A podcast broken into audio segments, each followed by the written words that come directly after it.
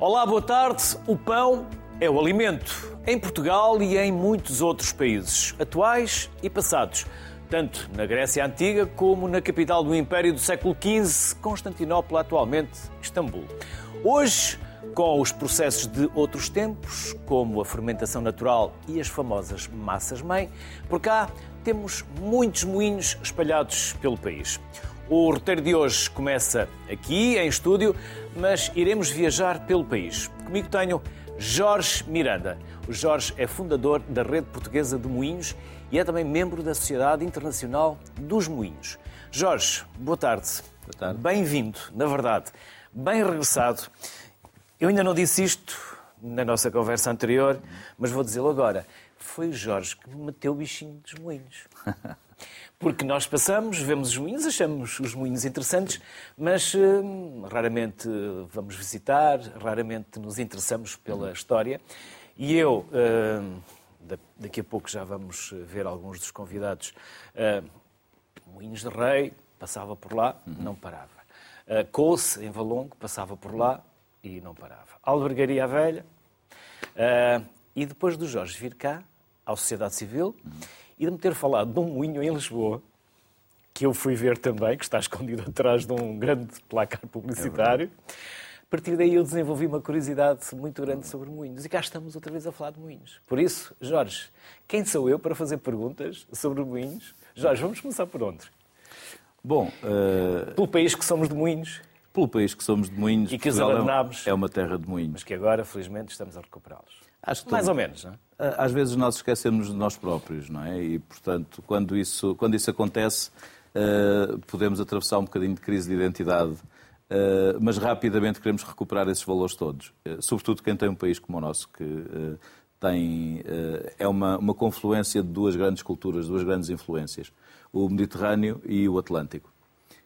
falando de pão, é muito interessante, nós temos duas palavras para pão temos palavra, a palavra pão propriamente dita, não é? que nos vem da influência mediterrânica, uh, do latim panem, e temos a palavra broa, que é da influência uh, atlântica, e que é exatamente broda. Então não entra por aí o molete e o papo seco? Entram no cruzamento destas duas coisas. É uma piada. O que, nós, o que nós temos nesta península é esta coisa extraordinária. Uma geografia extremamente acidentada, uma história super dinâmica, terrestre e marítimo onde nós contribuímos, e estas duas grandes influências culturais misturadas com o mundo, tudo a traduzir-se nos nossos moinhos e nas nossas tradições. É um parque de diversões e é a nossa identidade, é fabuloso este país. E os moletes e os papos secos são derivações? Uh, ótimas. E além dos papos secos e dos moletes, há uma coisa fantástica. Portanto, não se pode que é- criticar é, que é no norte regueifa, quem diz é? dá-me aí 10 pães. não é 10 papos secos. Não, não, isso conforme os sítios, conforme os sítios. Mas uh, a nossa. Uh, os Eu estava à espera aqui que a Regi uh, reagisse, mas não, não reagiram, Sim. estão serenos. Os portugueses aqui. são sempre. fazem sempre uns floreados, uns arrebiques, os nossos azulejos, todas essas coisas. Portanto, para nós não basta simplesmente pão. Tudo aquilo se multiplica numa diversidade. Não basta simplesmente moinhos para moer.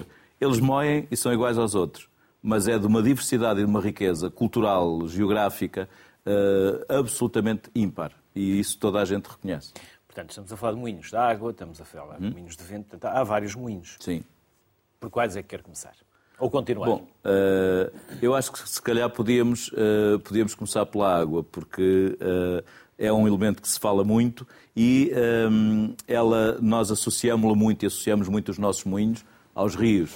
Mas há os pequenos regatos Uh, há moinhos que aproveitam quantidades ínfimas de água e trabalham com uns engenhos super adaptados, uh, que são pequenos rodízios. Há moinhos de médio curso, uh, há moinhos do baixo curso dos rios que já trabalham com, com grandes rodas hidráulicas movidas inferiormente. Há moinhos de submersão, que são desmontados no, no de tempo. Submersão? Exatamente. No Zézer, no, no Sor, nós vamos, estar, vamos a ponto existem lá, uh, em Mértola, Guadiana, são Estão autênticos bunkers. Não, uh, totalmente submersos quando o rio passa por cima, que é na, na, na estação das chuvas, não é? Portanto, aí desmontam-se os engenhos. E há uma barraquita em cima, uma casinha pequenina, desmonta-se o engenho, leva-se para o sítio onde. e depois deixa-se passar o rio. Desmonta-se a barraca. Depois passa o inverno, limpa-se o moinho e, na altura das colheitas, desce o engenho. Isto, hoje em dia que se fala em sustentabilidade, eh, é de uma, de uma visão estratégica e de uma, de uma sustentabilidade fabulosa, não é? Mas já, há pouco falava do pão uhum. e todos nós temos memórias e uhum. lembranças uh, e a memória que eu tenho era da broa de milho, ainda com pedaços de milho, porque agora já não se uhum. encontra. E sempre que eu vou às padarias da minha infância, pergunto se tem aquela broa quase por descargo de consciência, porque já não têm. Ah, pois. Porque... Agora é mistura, centeio, mas, mas o próprio milho, milho o próprio milho, uh, nós tínhamos, o milho é um milho doce, o nosso milho autóctone, que um, o, as pessoas mais antigas chamam por essas aldeias, nas zonas ali do, do interior, norte, uh, chamam-lhe o milho antigo. Era aquele milho branco, às vezes de espiga de duas cabeças. Eh, não, não precisava de açúcar, naturalmente doce eh, é uma iguaria. E isso tudo está a renascer, porque as sementes não se perderam completamente e desde projetos municipais até novas gerações, novos empreendedores que estão a começar a retomar isso tudo eh, e a ir à biodiversidade criar valor e traduzi-lo em gosto, porque a gente no fim quer é comer o pãozinho. E quanto melhor, melhor, não é? E se tiver aquela broa assim tostadiça, aquela côdea tostadiça, não é? E eh, já, já, estamos a entrar em sítios complicados. Isso já ia. Por isso, Jorge, mais uma vez obrigado porque nos ajudou a construir Sim. também este programa. Quando queremos, uhum. temos procurar os especialistas e o Jorge uh, uh, tem-nos ajudado bastante sempre que trazemos este tema aqui à sociedade civil. Por isso, vamos começar por uh, Albergaria Velha. Vamos, temos vários, vários Skypes preparados, por isso vamos ao encontro do Delfim Bismarck que é o vice-presidente da Câmara e é também historiador. E tem um nome fantástico, Delfim. Bismarck. muito obrigado. Muito obrigado. Historiador. Boa tarde. Boa tarde. Já agora, permita-me a curiosidade. De onde vem o seu apelido? O apelido é de origem alemã, se bem que o meu bisavô já, eh, bisavô já nasceu em, em Portugal. Portanto, supostamente com uma origem alemã ainda não muito definida, se bem que os exames da ADN eh, comprovem eh, a origem centro-europeia do, do apelido. Portanto, faz parte da família Bismarck. Sim, e em Portugal somos, somos bastantes, somos eh, perto de seis dezenas, eh, todos descendentes do, do, mesmo, do mesmo ramo. Uhum. O Bismarck eu costumo citar muito Bismarck quando ele dizia que há três momentos na vida em que mais mentimos. É antes de umas eleições, durante uma guerra e após uma caçada. Por isso, vamos à história e ficamos por aí. É verdade, é verdade. É verdade. Delfim, vamos conhecer a Albergaria Velha e vamos falar de moinhos. Pode começar por onde quiser. É, antes de mais, para cumprimentar o Dr. Jorge Miranda, que eu conheço há mais de duas décadas e que é eh, a personalidade portuguesa que é mais tem feito sobre os moinhos em Portugal. Eh, hoje em dia será mais fácil fazê-lo, mas há mais de duas décadas não era nada fácil. O Dr. Jorge Miranda eh, pregava sozinho eh, num país que tinha os moinhos praticamente todos destruídos ao abandono, onde ainda não tinha tido início esta fase de, que agora já se começa a notar de, de recuperação desse património.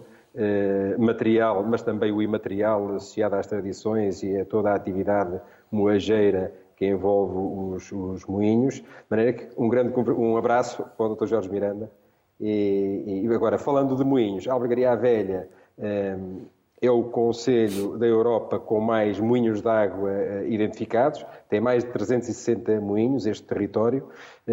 essencialmente são moinhos de rodízio, como estamos a ver na, na, na imagem e pegando nesse inventário que foi feito por mim em 2003, conjuntamente com um investigador chamado Armando Carvalho Ferreira, já falecido, e esse, esse trabalho foi editado com o prefácio precisamente do Dr. Jorge Miranda, a partir daí o município pegou na ideia de, de ser o conselho com mais moinhos de água e avançar para a organização do Festival do Pão de Portugal, portanto, que vai ter eh, lugar eh, no próximo Festival fim de semana, do... a sua do Pão de Portugal. Pão de Portugal. Portanto, primeiro fim de semana de junho eh, será eh, o Festival do Pão de Portugal, já na sua décima edição, e que reúne em Albergaria Velha mais de 70 variedades de panificação de todo o território nacional, incluindo as ilhas.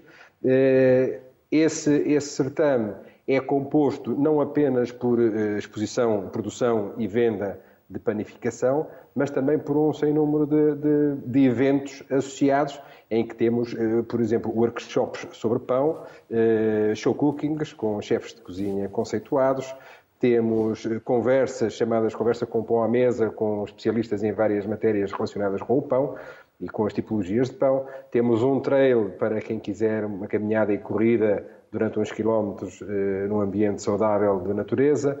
Temos um, um passeio de todo terreno, Rota dos Moinhos, para Land Rovers. Eh, temos concertos, atividades diversas, exposição. E, e, acima de tudo, temos um certame onde podemos provar eh, todas as tipologias de pão, e com os respectivos acompanhamentos, porque não há só pão.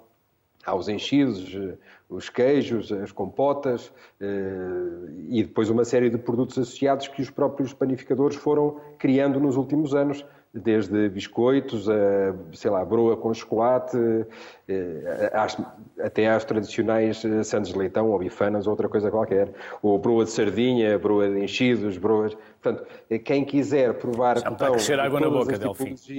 É verdade, é verdade pão de todas as tipologias que se produzem no território português é, é, um, é um bom pretexto para vir à Alvegaria Velha, ainda por cima o sítio é bastante aprazível e, e, a entrada é gratuita. Delfim, falou há pouco na rota dos uh, moinhos, só de jeep? Ou dá para ir a pé, de bicicleta ou Não. por outro? Portanto, a, a, rota, a rota eh, são, são, é um conjunto de moinhos, neste caso são 14 moinhos, dispersos um pouco por todo o território do Conselho de Alvegaria Velha, eh, e que pode ser visitável, portanto, de carro e chegando lá, indo a pé ou indo a pé entre alguns moinhos. Mas neste fim de semana concreto é um passeio todo o terreno, também designado, designado Rota dos Moinhos de Alvegaria Velha, para quem quiser fazer um percurso de, de jeep. Mas poderão fazê-lo naturalmente a pé ou de outra forma. Esta rota já foi fundada em 2014 e só através de, dos serviços de turismo do município tem cerca de mil visitantes ano. Tendo em conta que a época de visitantes está mais, mais ou menos eh, condensada entre os meses de de maio até setembro eh, e que estes números são apenas os números das pessoas que marcam as visitas através dos municípios, eh, estamos a falar de uns milhares de pessoas, porque muitas das pessoas vão diretamente lá, através do prospecto que têm ou no site do município ou através de, do, do, prospecto em papel e dirigem-se diretamente ou, ou, ao local ou através do, dos proprietários dos moinhos. Portanto, eh, esta rota pode ser feita de várias maneiras. Jorge, quer fazer alguma pergunta ao Delfim? Eh, não, gostava só de, de, de, fazer um comentário. De facto, uh, é, é, bom nós termos. Uh, as autarquias são fundamentais na proteção de quase todo o nosso património. Mas as autarquias também não se fazem sem, sem pessoas. Era isso que eu ia E o Delfim é um historiador. Era isso que eu ia É alguém dizer. com muita sensibilidade para a história. Exatamente. É, fala daquilo que conhece, porque quando nos conhecemos estavam precisamente a fazer esse levantamento. E uh, eu acho que isto, isto é, é, é, exemplar o que as nossas autarquias estão, estão a fazer, algumas delas, né? em concreto em albergaria, uh, porque é preciso fazer bem. Uh, não estamos a falar de recriações, nem estamos a falar de abonecamentos para turista ver. Estamos a falar de uma coisa autêntica devolvida ao povo e que também pode ser oferecida aos de fora. E eu acho que isso é, isso é o importante, é o trazer desta nossa identidade para a atualidade e para a nova economia também, porque foi o que ele mostrou, não é? Com sensibilidade, não é, Delfim? É preciso ter sensibilidade.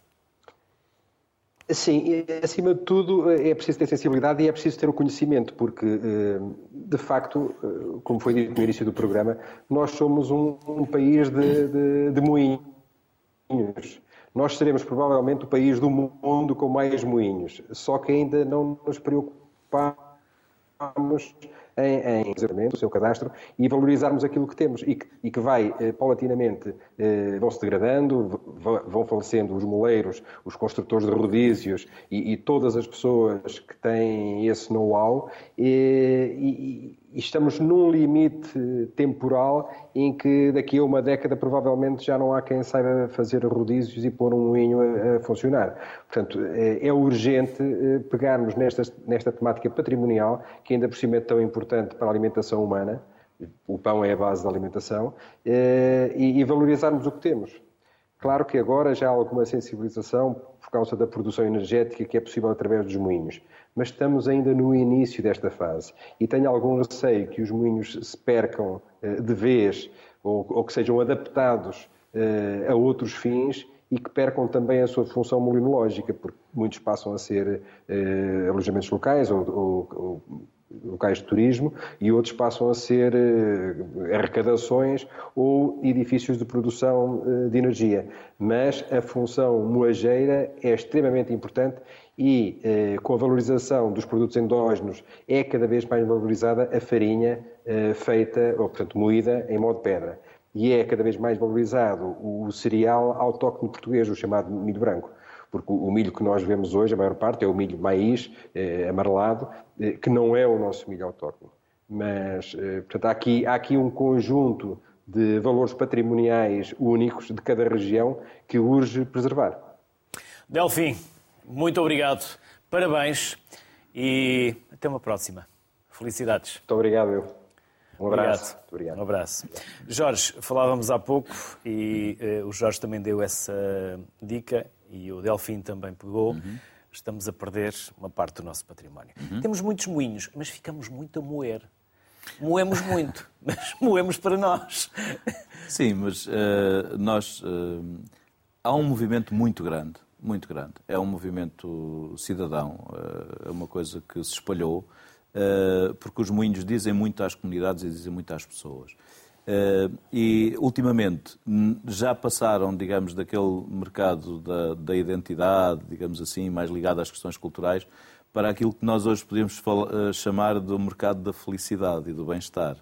Uh, e que é integral, é holístico, não é? Portanto, nós estamos do lado já da alimentação, das diferentes alternativas, todas essas tendências modernas, mas estamos do lado de uma devolução da nossa existência à natureza, de uma reaproximação uh, à natureza. Curiosamente, isto, este valor será cada vez maior à medida que a digitalização e a economia digital avançar.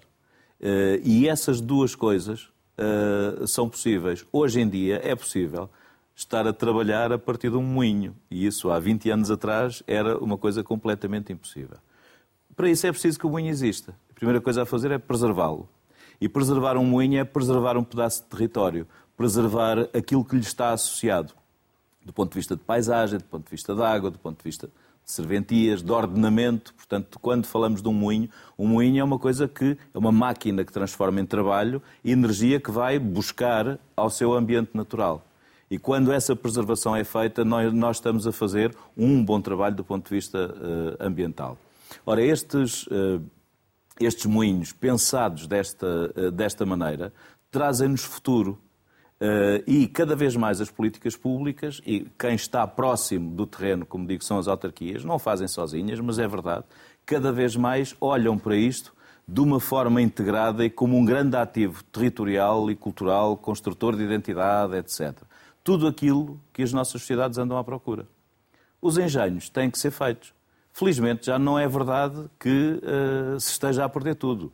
Uh, mas isso é uma outra face da história, porque aquilo que hoje são engenhos populares, que aparentemente parece que morre o último velhote e já não, não volta a existir, são as tecnologias state of the art do século XVIII, pré-industriais. Uh, e, e, portanto, é possível ir buscá-las e traduzi-las e replicá-las. Isso está a acontecer neste momento também. Os moinhos são reconstruídos hoje. E há pessoas que já só trabalham profissionalmente a fazer isso. Portanto, estamos aqui Uh, digamos, numa viragem, e eu creio que é uma viragem uh, virtuosa, que os moinhos entram em ciclo virtuoso uh, e saem de uma espiral negativa em que estiveram umas décadas. Jorge, o que aconteceu a Lisboa? Lisboa, a cidade das sete colinas. Uhum. O que é que fizemos aos moinhos aqui em Lisboa? Bom, a economia de carbono. Veio a Revolução Industrial. E carbonizou. E carbonizou com energia barata, uma ilusão fantástica que durou 150, 180 anos e, e agora estamos um bocadinho atrapalhados com o que fizemos. Mas, mas não, quero, não quero ser passadista. Uh, nós tínhamos cerca de 500 moinhos em Lisboa. 500 moinhos de vento como estes. Estes, aliás, são exemplares dessa, dessa altura. Uh, esses moinhos foram construídos como forma de, de investimento industrial. Estamos a falar numa altura em que o Brasil há uma grande expansão, portanto há uma grande afluência uh, às várias questões do Império. Aí era sobretudo os empreendimentos militares, era sobretudo a margem sul e moinhos de maré, que moíam biscoito para, uh, para os nossos exércitos, etc. Uh, e muito ligados aos descobrimentos. E aqui na zona norte eram moinhos de vento, eram 500. Na, foram construídos quase todos na primeira metade do século XVIII. De tal maneira isto fervilhava. E, e, claro, foram como investimento, não é? Uh, havia uma espécie de operariado que trabalhava nos moinhos e que não era proprietário, quer dizer, o, o moinho era de, um, de, de, uma, como este caso, de, uma, de, um, de um convento, de uma colegiada, etc. De consortes. De alguém com muito dinheiro, não é? com muita terra, que uh, o afurava, ou seja, que o arrendava por vidas. Os rendeiros tinham vários moinhos por renda, não trabalhavam neles, não é? Arrendavam-se, tinham vários. E depois, isto está documentado. Uma economia. Depois os, toda uma economia. Depois os, os moleiros. Os moleiros, um moleiro era uma pessoa que tirava uma carta de, de ofício no Senado de Lisboa, ali ao Senado de Lisboa. Portanto. Era por ser uma carta de moleiro. Ah, sim, então fazia um exame. E não era para conduzir a tinha mula. Tinha que terçar uma mó. Terçar a mó. Portanto, tinha que saber picá-la picá em, três, em três zonas, não é? onde parte, esmaga, afina. E é, isso é uma arte. Então era dado, era dado uh, o oficial como hábil e suficiente para a arte de moleiro. Quem tinha uma coisa dessas... Carteira profissional. Sim, portanto tinha vários moinhos por conta. Agora está a pergunta, então quem é que trabalhava? Era o Bandeja. O desgraçado do Bandeja que vinha, não sei onde. Há sempre, há sempre, sempre. desgraçado. O Bandeja dormia no moinho e bandejava, limpava trigos e já sabia aprender o ofício, mas nunca tinha o alvará, nunca tinha a carta. Que era para este... poder continuar a trabalhar. Claro, e para o moleiro que uh, fumava cachimbo, etc. Portanto, apareceram, eu fiz uma escavação no moinho do século XVIII e lá está um cachimbo de caulino. Uma coisa impossível para quem trabalha. Cachimbo de? De caulino, daqueles caulino. cachimbos muito compridos. Uhum. Aquilo é impossível para quem trabalha, porque parte-se tudo, não é? Portanto, era a pessoa de grande estatuto. Ora, esta, uh, esta, nesta Lisboa, que tinha centenas e centenas de moinhos, que uh, quando ficava, tinha uma coisa fantástica, tinha uma instituição que era o Marquês, os Marqueses. Quando o Bandeja ficava uh, velho, não havia Estado Social, então ele andava de moinho em moinho a contar histórias, a levar e a trazer e tal, e ajuda aqui, ajuda ali e davam-lhe de comer. Pescados. E era conhecido pelo Marquês, porque não trabalhava, eram os Marqueses. Portanto, os Marqueses faziam uma instituição social giríssima. Ora, este século, este século mudou, não é? Agora, eu gostava de contar aqui uma história, sempre perder muito tempo, temos não, muitas não, coisas temos para tempo, ver. Temos, tempo, temos tempo. Já. Mas muito engraçado. Eu fui, quando fiz um, uh, fiz um, um, livro sobre os, o Portugal Terra de Moinhos, sobre, sobre os moinhos e tal, e quis ir a um... Era aquele uh, livro que era para trazer a um era, Dei-o dei um senhor... Mas nós vamos meter a imagem. É dei um mestre lagareiro. Foi na semana passada. Foi ver um lagareiro. já agora. Uh, aqui na, em Caixarias. lá o que é que é um mestre Em Caixarias. É um homem de, de, de um lagar, de, de, azeite, não é? Uhum. E que sabe do ofício. Extrai um azeite que é uma, é uma maravilha. E ele foi tão simpático ali a contar-me uma série de coisas. E também porque eu estou a recuperar um lagar, portanto... E como disse, uh, ficou em boas mãos. E dei-lhe dei dei o livro para ele ler, porque isto é para quem, é para quem vale. Ora, esta, eh, este, este, nessa altura eu pedi eh, para ir a um moinho daqueles, a um aerogerador. Aquilo abana tudo lá em cima, é uma experiência fabulosa. Não posso dizer aos portugueses todos para irem, porque não há vaga, mas é fabuloso ir lá acima. E então, eh, com um engenheiro da, da EDP na altura, da EDP Renováveis, fui-lhe perguntando: olha, onde é que fica o alçapão? Onde é que fica não sei o quê? Onde é que fica não sei o que mais? E o homem ia-me dizendo, fica aqui, fica ali, fica ali. E depois dizia-me a dada altura, então, mas o senhor disse que nunca tinha visto uma coisa destas e pergunta-me as peças todas. Assim, não, isto é um teste. Eu estou-lhe a perguntar os nomes do avô aqui dentro da barriga do neto. É que toda a mecânica é exatamente as invenções dos moinhos de vento e as patentes que foram desenvolvidas dessa forma. Não se perdeu nada. Eu, vamos só pensar desta forma. Uh, ao mesmo tempo que nós estávamos a desenvolver esta mecânica e a levamos a este ponto, e é a mesma que está ali, uh, estávamos a descobrir a eletricidade e desenvolvemos-la. Se não tivesse aparecido o carvão, nós éramos obrigados a juntar as duas coisas. O mundo era diferente. Historicamente não podia ser de outra forma. é um belo pensamento, não é? Por acaso. É. E o que teria sido diferente? E o que teria sido diferente, seguramente. Mas nós estamos a ir ao passado a estas máquinas fantásticas e estamos, queremos produzir energia das marés. Temos uma das maiores concentrações do mundo de moinhos de maré, há duas. É o estuário do Tejo. Temos um moinho de maré a funcionar no Montijo, temos um moinho de maré em ótimo estado uh, no Seixal e são dezenas e dezenas. E o que é que aconteceu àquele que está ali com vista para Monsanto? Atrás de um, de um placar de publicidade. Ah, esse é um moinho de vento, é um destes moinhos de vento fantásticos. Em que... Sabe que depois de ter estado lá cá, eu fui lá vê-lo. É. Fui lá ver e, e, vi a rua, porque havia lá mais moinhos. Os Sete Moinhos. É ainda hoje a Rua dos Sete Moinhos. E por isso depois foram adaptando a, a, a moradias, as pessoas sim, sim, lá, sim, sim, mas há um que está lá. Está lá, está lá cortado ao meio, meio caído e tal. Por trás do tal placar, quem vem no viaduto Duarte Pacheco. Uh, e, e, e, tem uma história fabulosa, não é? Quer dizer, não só é um exemplar de luxo, como uh, um dos principais, digamos, o nome de referência da segunda fase da Revolução Industrial Inglesa, o engenheiro Simon Goodrich, uh, que era o mecanista-mor do Reino de Inglaterra. Portanto, ele era o responsável pela manutenção da Royal Navy. Estamos a falar do tempo de uh, Britannia Rules the World, não é? Uma coisa extraordinária, a, a, a época vitoriana, não é? Nesta altura, Silicon Valley de agora, absolutamente, altura veio cá ver como é que nós fazíamos. Não, é? uh, não na, na verdade deu-lhe o reumático. E, portanto, reformou-se, aquilo lá é frio, isto aqui era atrasado, mas é, sempre foi bom, não é? Sempre foi bom, com calor, Exato. comida E, portanto, boa. veio para aqui 10 anos e durante esses 10 anos uh, fez uma série de coisas por cá, ligadas ao caminho de ferro, etc. E desenhou uma série de coisas. Foi a este moinho e, pela mão dele, fez um levantamento fabuloso, fabuloso, tal como se desenhava no século XIX, não é? Desenho técnico do século XIX, depois aguarelado. Sabe que eu guardo o desenho que me deu na altura. Epa, qualquer Está coisa ali na redação. Por acaso não o trouxe. Mas é fantástico, é realmente. fantástico, é. fabuloso. E esse homem depois morreu, eventualmente acontece a todos, não é? Morreu, a família, à boa tradição inglesa, levou toda a, toda a documentação dele, doou eu, eu, vou ah, pedir, eu vou pedir para que me tragam cá, mostrar. que daqui a pouco vamos mostrar. Do à Imperial Estava aqui a mandar uma mensagem eh, à equipa, mas está, está, está por cima da minha secretária.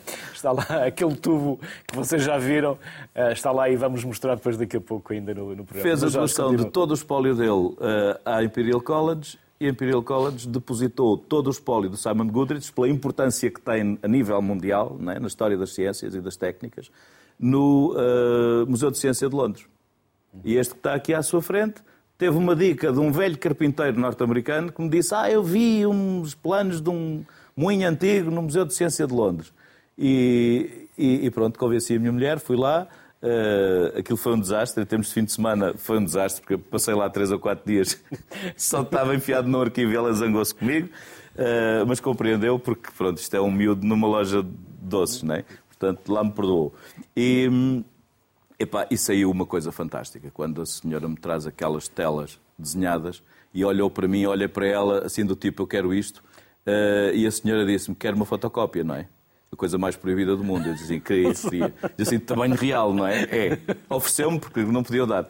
Comprei os direitos e depois, uh, e depois imprimi para termos cá, que é uma peça vamos, lindíssima. Daqui a pouco vamos ver essa. E aí nós temos uma peça com pedigree na entrada de uma capital uh, europeia, que em vez de estar ali toda a partida, podia ser um cartão de visita fabuloso.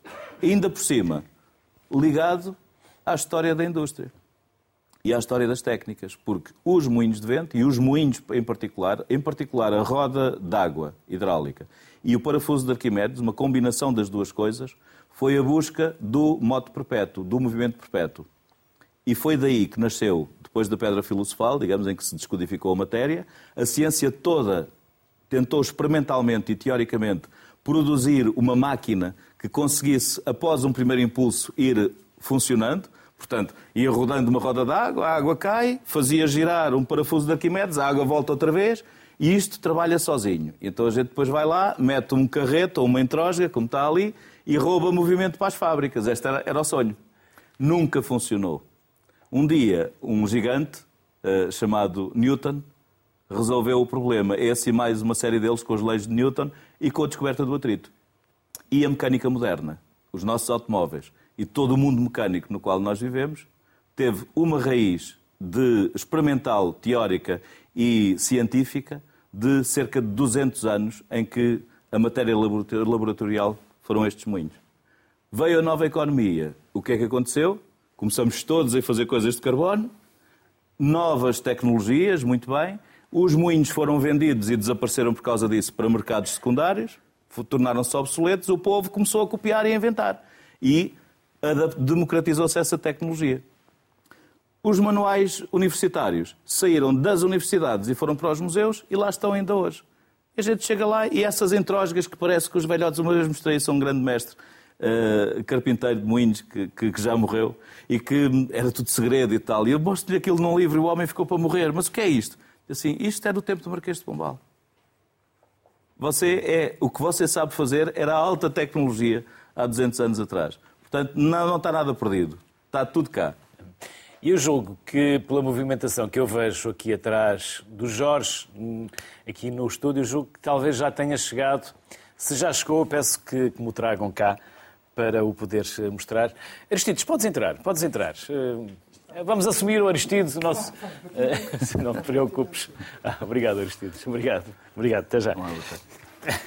É isto, não é, Jorge? Está a ver como eu guardo isto com é carinho? Isso, senhor. Mas isso é uma peça, isso vale. Eu guardo, eu guardo muito bem aquilo que me oferecem e cá está. Vamos lá ver se também se não provocamos aqui nenhum, nenhuma partida à, à, à, à, realização, mas julgo que vamos conseguir mostrar. Esse, eh, este corte que aqui está é exatamente a explicação daquele moinho no Caramão da Ajuda que aquele senhor estava a mostrar. É exatamente um moinho igual. Uhum. E da mesma, da mesma época. Só que este é desenhado em 1841. E depois tem aqui outro. E é isto. Agora é que eu provoquei uma, Agora é que eu provoquei uma partida organização. E este? Isto é do tempo em que uh, a indústria era, era bonita, os, os designs, tudo isso era, era fabuloso. Hoje é tudo muito mais prático. Tem outras formas de beleza, o nosso design é fantástico. Não é? que é isto que nós estamos aqui a ver, Jorge? Como? Isto que, é? que, estamos Sim. aqui a ver são uh, os quatro, é o moinho cortado em fatias eh, começando do, no canto inferior esquerdo pela entrada, com a escada, depois um, no canto superior esquerdo um nível intermédio onde dormia o moleiro no meio das sacas, que era o soto, que servia uma espécie de armazém, uh, depois no piso de cima, Aqui? aí no canto superior direito, já vemos o piso de moagem com o tegão, o alimentador do cereal e uh, as mós. E o último, canto inferior direito, vemos ao nível da cobertura onde está todo o engenho do capelo, que é aquele chapéu rotativo em madeira, que tem umas rodas, e que essas rodas rodam num carril de pedra. E o que está aí é o desenho técnico disso, com todo o pormenor em relação a todas as peças. Como vê, Jorge, está bem guardado. Há quantos anos é que me ofereceu isto? Não sei, mas sei lá. Ai, há seis anos. Por aí, pode ser. É seis anos. Eu já deixei de contar o tempo. Agora são as voltas. Exatamente. Da Mó e do Moinho. Jorge, vamos até Ponte Sor para falar com a Ana Isabel Silva, que é historiadora, porque Ponte Sor também está marcado pela paisagem com os moinhos. Certo, Ana? Exato, boa tarde. Aproveito para cumprimentar também o Dr. Jorge Miranda, Uh, e agradeço a, oportunidade para estar aqui a falar sobre uh, a importância histórica e patrimonial dos moinhos aqui no, no território que corresponde atualmente ao município de Ponte Sor. Uh, nós temos nota da existência de moinhos aqui ao longo da Ribeira de Sor e dos seus afluentes desde o século XIII, já numa escritura régia de meados do século XIII, o rei confirmava a um seu chanceler a doação que tinha sido feita de moinhos que existiam na Ribeira de Sor. Um, e depois vamos ter referência à existência destes equipamentos uh, nos forais manuelinos, aqui de Ponte Sor e também de Longomel, sendo que a Ribeira de Longomel, afluente da Ribeira de Sor, foi uma daquelas em que ao longo da história mais estes equipamentos existiram. No século XVIII continuamos a ter referências, nomeadamente nas memórias paroquiais, uh, à importância dos moinhos aqui no, no Conselho. Uh, e temos inclusivamente a existência de algumas posturas ou, ou, regulamentações municipais que, para o caso da Ribeira de Longomel, uh, regulamentam o aproveitamento da água uh, para regar as culturas e para fazer mover os moinhos. Portanto, havia dias e horas específicas em cada dia para que estas duas atividades pudessem coexistir. Isso mostra como realmente o funcionamento destes equipamentos era importante para, para a vida da comunidade. E aqui no território, os moinhos mantêm a sua importância até meados do século XX, apesar de, a partir dos anos 20, ter surgido a fábrica de moagem de cereais e descasque de arroz de Ponte Sor, em cujo edifício fica hoje o Centro de Artes e Cultura, a Biblioteca, o Arquivo Histórico Municipal, o Museu Municipal. A partir daí passou a existir então a moagem industrial aqui no, no Conselho, mas manteve-se inclusivamente na fábrica uma secção de moagem de farinha em rama que se destinava a apoiar os moleiros aqui da zona, sobretudo no verão, quando havia menos água a correr na Ribeira de Soro, não era suficiente para fazer mover os moinhos de água de rodízio, e então os moleiros podiam aproveitar a moagem industrial aqui da fábrica, traziam cereal dos seus clientes, que era aqui moído industrialmente, e depois levavam, deixavam como forma de pagamento uma percentagem do cereal moído, a maquia, e levavam o restante para, para os seus clientes. Para além desta da predominância dos moinhos de água de rodízio, existiram também aqui no Conselho, nomeadamente em Montargil, aqui nos arredores de Ponte Sor e sobretudo na localidade de Foz da Rão, moinhos de vento. Um deles, esse de Foz de Arrão, a que me estava a referir, já foi recuperado pelo Dr. Jorge Miranda, depois poderá falar uh, sobre, esse, sobre esse caso. O Jorge uh, fala e... sobre tudo, porque ele é que é a sumidade. Pode, pode interagir se quiser, Jorge. Não, isto, isto é, é, quase exato, porque é um, foi um processo fantástico em que a, a, a freguesia, as pessoas e o velho moleiro se juntaram Uh, lembro perfeitamente de uma sessão comunitária em que fui lá explicar como é que devia ser o moinho, etc. Uh, eh, tenho fotografias fantásticas com a, coletividade à pinha, com uh, algumas senhoras idosas com andarilhos na primeira fila, etc. E quando se foi colocar, foi a população que fez, com esta parceria com a Câmara e com a, e com a Junta de Freguesia, foi a população que fez o trabalho todo, exceto o engenho. Portanto, com as suas próprias mãos, recuperaram o moinho que tinham orgulho, que fica num sítio fantástico, mesmo à entrada da, de Foz de Rão. E quando se foi colocar, uh, colocar o primeiro tijolo para começar a fazer esta, esta recuperação, foi uma festa lindíssima, que parecia uma procissão Uh, enorme, com toda a gente e o rancho folclórico, que foi uma coisa. O velho moleiro que já morreu, uh, na altura ficou felicíssimo. Foi uma coisa perfeitamente comunitária. Isso é, eh, é fabuloso o que, o que é esta pertença. Não é umas paredes que estão ali. É qualquer coisa de fantástico. Depois o mais fácil foi fazer o engenho. Isso a gente faz bem. Pode, pode concluir, Ana.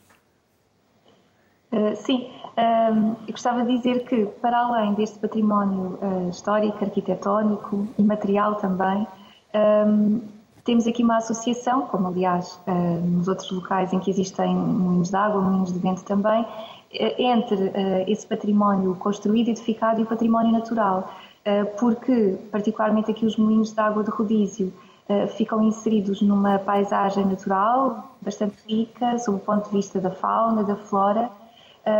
Aliás, parte do Conselho de Sor fica integrado no sítio comunitário eh, de Cabeção, que está classificado, pertence à Rede Natura 2000, eh, e temos inclusivamente um percurso pedestre que percorre parte da Ribeira de Sor, ao longo do qual é possível em simultâneo usufruir da natureza e observar estes moinhos, que ainda se mantêm até à atualidade.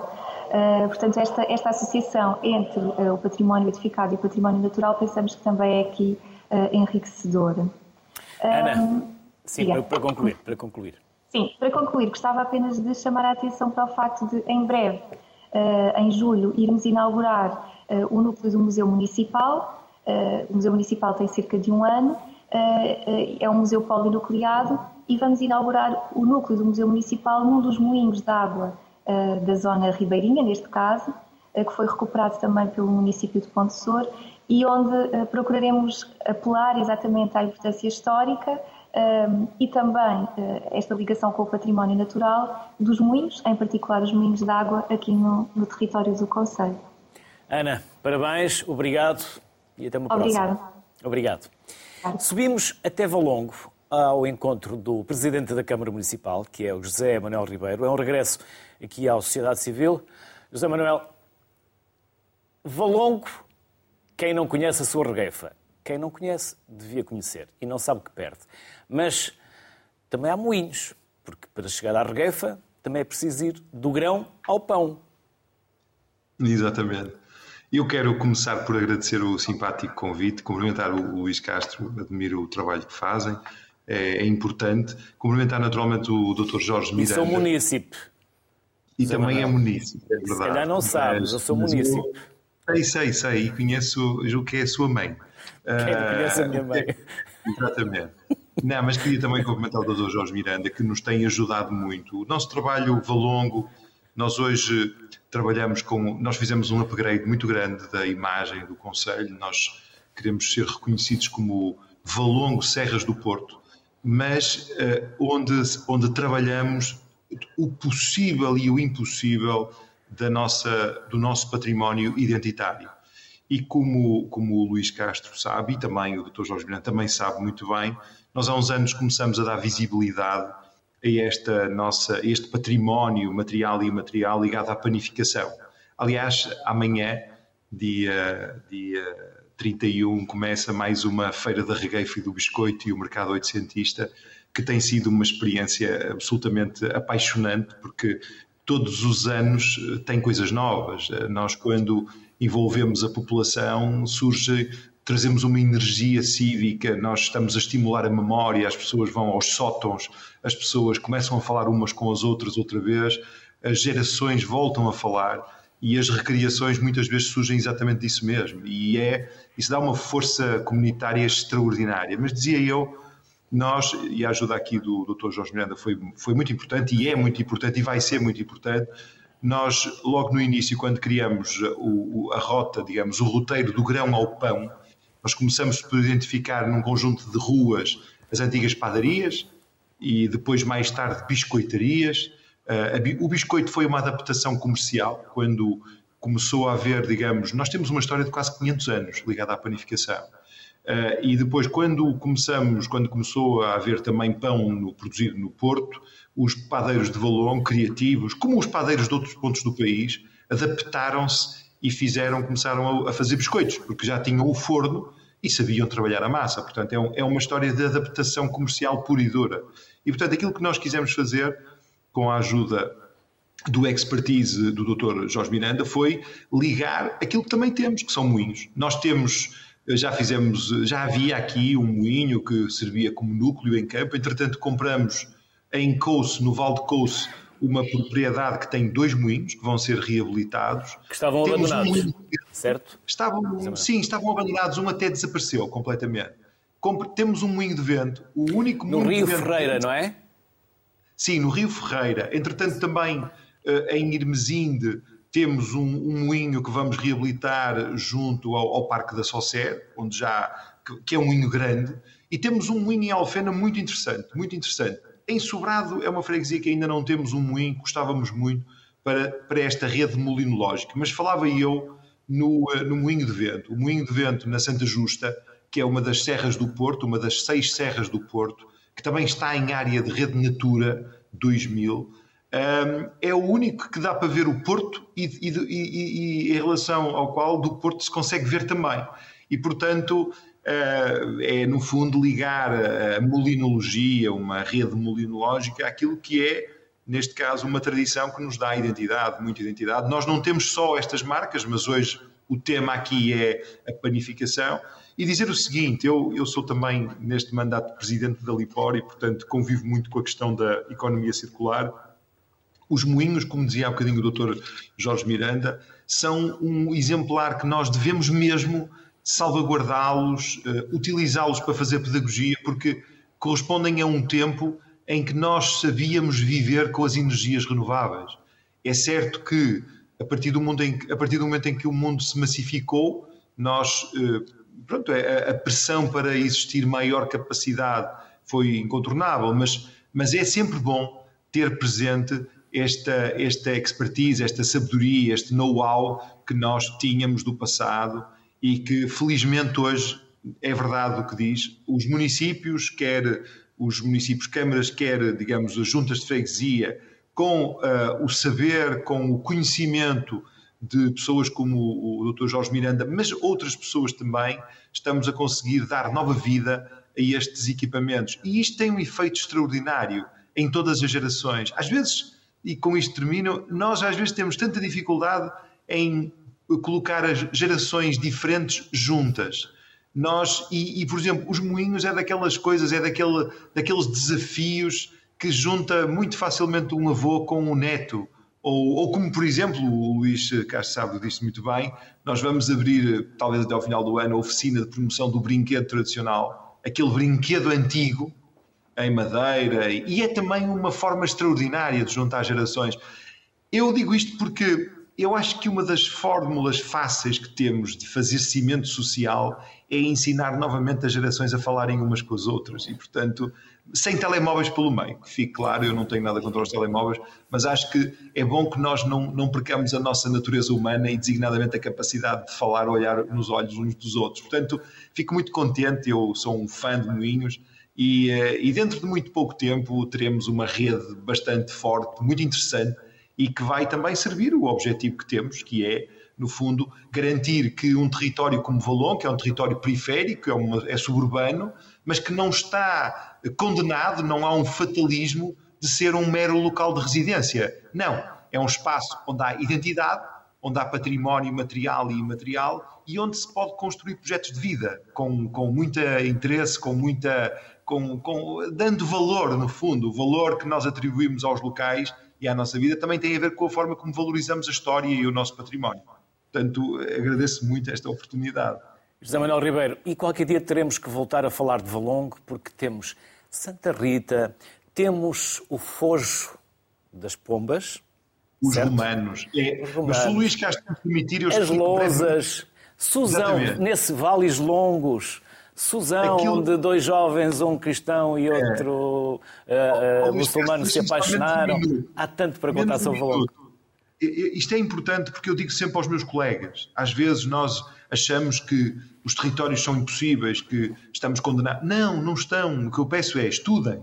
Chamem pessoas como o Dr. Jorge Miranda, como o Luís Castro na dimensão de apaixonado. Chamem pessoas, valorizem toda a gente. Porquê? E isso é que me dói muito. Não deixem que as coisas desapareçam nos sótãos. Já viu quantas coisas se perdem quando há a chamada distribuição das, das, das, heranças, que os mais novos não valorizam nada. E, portanto, aquilo que eu digo e que aconteceu em Valongo foi: vamos dar visibilidade àquilo que é o nosso património, à nossa idiosincrasia. E repare, e nós de repente começamos a dizer assim: bom, aqui há minas romanas de ouro com dois mil anos. Aqui há o terceiro santuário uh, diocesano, digamos assim, santuário cristão católico, na Santa Rita, que tem milhares de visitantes por ano. A Ardósia, a história da Ardósia, que foi durante 200 anos a tecnologia de ensino mais importante do mundo. Claro, foram os nossos iPedras, não é? à altura, os iPedras, onde se aprendeu a ler, a escrever, a contar e, a, e até fazer poemas de amor e outras coisas. Mas também as bugiadas e as moriscadas, que é uma festa muito forte em Sobrado, a questão das serras e rios, e mais tarde, começamos agora recentemente, assumimos também a questão geológica. Nós temos, nós partilhamos com Arouca a riqueza das trilobites. Em Valongo existem muitas trilobites, assim como a questão de, dos ferroviários. Nós eh, temos em Irmesinde, é talvez, juntamente com o entroncamento, as duas grandes cidades de ferroviários do país. E fizemos uma iniciativa, uma coisa tão simples. Foi investir, basicamente, não é? Uh, investimos alguns recursos e criamos o, o uh, Entre Linhas, a Festa do Ferroviário, uma iniciativa anual que junta o quê? Ferroviários. Veja bem, qual é a proposta que fazemos? Venham recordar, venham falar sobre o passado, o presente e o futuro. Ou seja, é tão simples nós ativarmos as comunidades. Às vezes é uma, é uma questão de criatividade, está a compreender? Portanto, e, e irmos indo nas e Irmesino nasceu à volta da estação. Irmesino Obrig... deve muito ao, ao, caminho de ferro. Obrigado, Zé Manuel. Até uma próxima. Até breve. Obrigado, um abraço.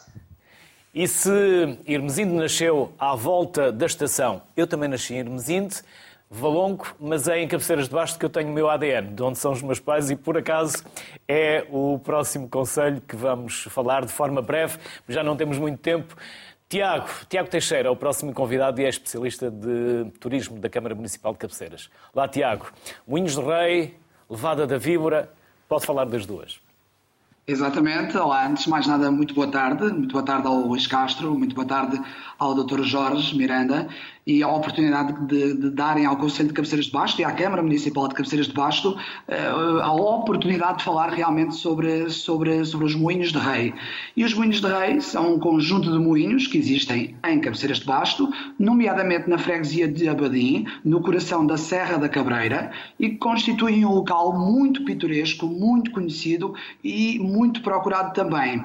Aliás, eu, eu costumo dizer que os moinhos de rei são um bocadinho tirados ali de um conto de fadas. Eh, em termos de contexto, Cabeceiras de Basto viveu durante muito tempo essencialmente da agricultura e da pecuária, devido à interioridade do Conselho, e os sistemas de moagem enquadravam-se neste contexto marcado pela agricultura de subsistência, na qual o pão tinha realmente um papel central na dieta alimentar das populações. Por seu turno, os moinhos, e como já foi falado ao longo, ao longo do programa, são construções cheias de histórias, cheias de manifestações culturais que revelam muito das tradições locais e dos quais é possível realmente recolher muitos ensinamentos. Os moinhos de rei em Cabeceiras de Baixo, de forma particular, foram mandados construir pelo rei Dom Dinis durante o seu reinado. Aliás, este monarca que foi inclusive um dos maiores impulsionadores da prática da moagem em Portugal e advém daí a sua designação, ou seja, moinhos de rei. A sua construção poderá estar relacionada também com a existência de uma zona, de um núcleo importante de lavradores monteiros que seriam também povoadores da coroa. Este núcleo de moinhos é constituído por 27 eh, moinhos e um lagar, sendo que a história diz-nos que existia um outro, ou seja, que eram 28. Estes moinhos são alimentados por uma levada, que é a levada de Víbora, que é um canal de água com uma extensão de cerca de 5,3 km, com uma área de rega, na freguesia de Abadim, de 40 hectares e que está dividida entre 130 campos e cerca de 60 regantes.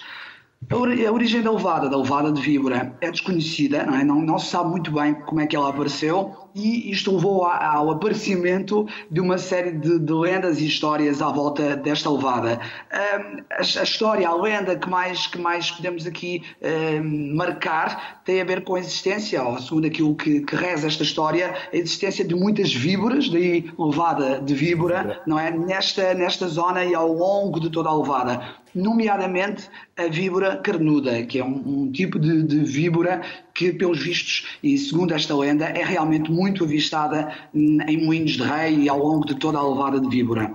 Obrigado, a Tiago. Sim, para, para concluir, hum. Tiago, ainda temos que ir a Esposente, já não temos muito tempo, ainda temos que dar salto a Esposente. Rapidamente, uh, Cabeceiras de Basto é, portanto, um, um, território natural com uma enorme extensão florestal eh, e conjuga na perfeição estes vastos, estes vastos recursos hídricos existentes e que, entretanto, eh, nesta, nesta fusão prazerosa entre os moinhos de rei e a levada da víbora, nasceu realmente uma experiência turística que a Câmara tem, se tem esforçado para promover, que é a experiência turística da levada de víbora e que realmente conjuga, então, estes dois elementos, os moinhos de rei e a levada de víbora. Há toda uma, uma área de lazer aqui à volta destes, destes dois elementos, uh, como a barragem do Oral, como a área de lazer da Víbora. Uh, também existe um, mirador enquadrado em toda esta experiência, que é o mirador de Porto de Olho, e, eh, e, onde é possível e que está integrado então numa, numa vasta rede de miradores, são 11, e portanto é uma experiência que eu acho que, que, que é aconselhado eh, fazer com que os visitantes e os turistas possam vir então usufruir dela. Conheço bem por experiência própria, tanto o Mirador como praias fluviais. Várias, fantásticas, para dar um mergulho. Obrigado, Tiago. Até breve. Muito obrigado. Boa tarde. Até à próxima. Obrigado. José Costa, em Exposente, também é especialista em turismo da Câmara. Olá, José. Olá, Viva. Uh, queria antes de mais agradecer o, o convite, Luís Castro, eh, para estarmos aqui hoje presentes e mais uma vez receber o Jorge Miranda também, que é alguém com quem trabalhámos proficuamente naquilo que é o projeto do, do, dos Moinhos da Abelheira, aqui em, em Marinhas Exposente. Eu, eu começava a minha intervenção, até porque não temos muito tempo, ao que parece, por falar um bocadinho daquilo que é o. Dois minutos e meio, José. Eu prometo que futuramente okay. vos compense, mas hoje a conversa aqui em estúdio prolongou-se. Bom, o, o Parque Temático do, dos Moinhos da Abelheira é um, é um núcleo moageiro, portanto, um complexo industrial com, que engloba não só os moinhos de vento, eh, moinhos fixos de torre eh, e giratórios, porque a grande, a grande di, diferença deles para, para outros é o facto de ter a capucha móvel, portanto, que é acionada através de um rabo que está no lado oposto ao, ao Blame, mas o Parque de Matos dos Moinhos da Abelheira não tem somente moinhos de vento, portanto incluímos também aquilo que são eh, moinhos, moinhos de cubo, portanto com, com penas, e também asinhas copeiras, porque obviamente em época de verão não, eh, não, eh, não haveria água suficiente para, para, para mover portanto, estas azenhas e, e, e, os restos dos moinhos de rodízio, e portanto acionavam-se os moinhos elos, portanto os moinhos de vento. Este, este, conjunto, este complexo industrial está referenciado desde o século, desde o século XVIII e é, portanto, uma referência já no, naquilo que é o património molinológico português, sendo reconhecido a nível nacional e, um, e internacional.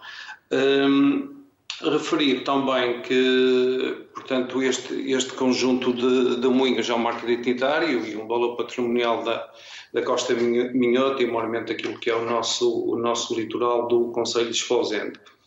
Hum, mas eh, naquilo que se refere ao património molinológico, Esposende não está só circunscrito à própria abelheira Marinhas. Eu queria recordar que, por exemplo, em Apulia temos também um conjunto de, de moinhos na, na, na, corda, na corda do Nar, portanto, na, na zona de, de, de eh, em Marinhas, eh, em, desculpa, em Apulia, para além disso, a Casa de Viana de Lima, que hoje é Casa Museu Viana de Lima, foi precisamente pensada a partir um, da, da pré-existência de um moinho de vento naquele, naquele local também em Marinhas, eh, não esquecendo também uh, um outro exemplo que é muito, que é muito simbólico, importante, uma azenha de rio que temos, em, temos no Minante, em Antas, portanto, uma azenha de, de palas que, pese embora ainda não esteja a funcionar, existe em projeto a breve, curto prazo também a sua revitalização, pelo menos para fins turísticos e educacionais. Uh, o projeto para concluir, o projeto dos Moinhos da Abelheira, portanto, eh, eh, fechamos já uma primeira fase, que foi a recuperação de três dos, dos, dos, dos sete, dos sete moinhos que, que, lá existem, então fizemos a recuperação na íntegra das, das suas edificações, um dos moinhos está recuperado eh, de forma integral, portanto está, está a funcionar com o sistema de moagem. Eh, Falta-nos ainda, eh, para os outros dois moinhos, aquilo que é o recheio, eh, portanto, do, de, dos moinhos, ou seja, um será dedicado à questão da, da etnografia, onde falará de todo o ciclo do pão, desde a sementeira até ao, ao fabrico do pão, e um outro muito mais dedicado ao futuro energético, à descarbonização, à sustentabilidade, etc, etc. José, muito obrigado. Parabéns e muito, as maiores felicidades. Muito obrigado nós. Obrigado. Muito obrigado nós. Jorge, em 30 segundos, como dizia o José Manuel Ribeiro, uhum. Moinhos é um motivo excelente para juntar gerações. Netos, avós, pais. Eu acho que, ele fez, acho que ele fez uma ótima síntese. Uh, muitos somos nós. Uh, nós uh, trabalhamos. O trabalho faz parte da, da existência humana. e para isso, para facilitar o trabalho e a nossa vida, inventamos máquinas. E as máquinas gastam energia. Antes das energias fósseis, as energias eram renováveis e essas máquinas eram os moinhos. Portanto, somos nós. E agora vem aí um congresso. Vem, vem um congresso mundial, porque esta Quanto? coisa vai ser em setembro do próximo, do próximo ano. Será uh, onde? Será, será em Portugal, uh, eu é que estou a organizar. Nós temos, uma, temos um nome pomposo, o Sherman. De 4 em 4 anos há um Sherman da Sociedade de International Molinological Society, que nasceu em 1965 e que congrega dezenas de milhares de uh, entusiastas, especialistas, organizações, federações de associações, estruturas das mais incríveis pelo mundo todo, em quase 70 países. E essa organização uh, começou toda, incluindo a palavra Molinology, uh, que é uma palavra inglesa, foi criada uma palavra inglesa, por um português. Em 1965. Tinha que criar em inglês, porquê que não criou em português? Uh, calhou calhou. Era um gentleman. Uh, ainda hoje a sociedade uh, venera uh, a figura de Santos Simões, que era, era um grande especialista da azulejaria em Lisboa e que promoveu a recuperação do primeiro moinho que nós vimos ali a ser mostrado no Caramão da Ajuda. Foi ele que arranjou dinheiro para esse último mestre fazer a recuperação. Então vai ser em setembro. Vai ser em setembro. Ainda não sabem onde? Sabemos, muito bem. Já se pode saber. vai começar em Ponte de Sor, precisamente. Uh, vai atravessar o país, passar por uma série de pontos. Em ponto de será a abertura, vai, porque isto é quase um mês, né? vai passar por uma série de pontos. Todos estes sítios fantásticos uh, nós vamos uh, visitar e contamos com. E, e, outros que não foram apresentados hoje. E vai terminar precisamente em Valongo. Pronto. E voltaremos a falar de moinhos nessa altura, porque se já hoje, das outras vezes que o Jorge cá esteve, eu fiquei com um bichinho, com uma vontade de um dia comprar um moinho Olha que hoje fiquei quase convencido. É avançar. E aproveito que agora, porque isto vai valorizar muito, depois é uma chatice. Não, então, portanto, tem que comprar antes do programa ir para o ar. Exatamente. Depois do programa exatamente. ir para o ar vai valorizar ainda mais. Olha, muito obrigado pela atenção e muito obrigado por eh, abrir uh, antena para que aquilo que são os portugueses e aquilo que é o nosso povo apareça. E não só as chatices da vida. Nós temos tanto que é bom e os moinhos são uma das coisas. Muito obrigado por isso. E pelo menos é algo que não nos moe o juízo. Não. Por isso, Jorge, Muito bem. um enorme obrigado. Não, obrigado. Hoje visitámos moinhos de Portugal e há tantos para visitar. Amanhã voltamos. Saúde para todos.